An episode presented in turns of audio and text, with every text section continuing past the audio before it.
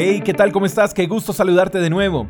El pasaje que quiero compartir contigo hoy está en Mateo capítulo 6, verso 34. Dice, No se preocupen por el mañana, porque el día de mañana traerá sus propias preocupaciones. Los problemas del hoy son suficientes por hoy. Jesús nos conoce muy bien y su palabra nos deja al descubierto en todas las áreas. ¿Por qué? ¿Quién no tiene una preocupación por el mañana, por el futuro?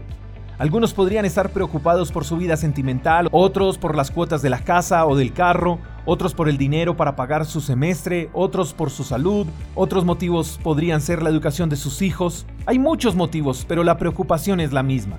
Y lamentablemente todas las preocupaciones tienen que ver con dinero.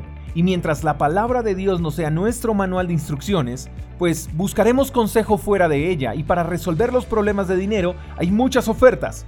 La palabra de Dios nos enseña hoy, y es el mismo Jesús el que nos dice hoy, no se preocupen por el mañana. ¿Cómo lograrlo? Ese sería el gran interrogante. ¿Cómo lograrlo?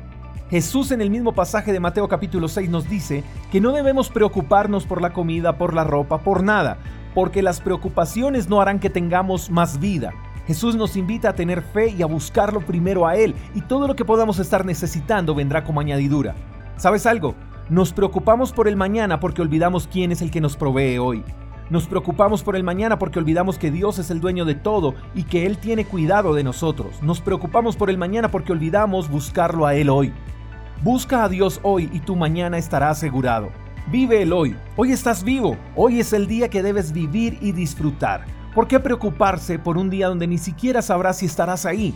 Si Dios ha sido bueno contigo, si Dios te proveyó ayer, te provee hoy y Él te proveerá mañana. Busca primero a Dios, que Él sea lo más importante para ti y vive amándolo con locura. Tú no puedes ver tu futuro, no sabes qué pasará mañana, pero lo que sí te puedo asegurar es que Dios seguirá siendo Dios en tu futuro. Confía en Él, descansa en Él. No dejes que las preocupaciones por el día que no ha llegado te impidan disfrutar del día que estás viviendo hoy. Dios tiene todo bajo control. Espero que tengas un lindo día. Te mando un fuerte abrazo. Hasta la próxima. Chao, chao. Gracias por escuchar el devocional de Freedom Church con el pastor J. Echeverry.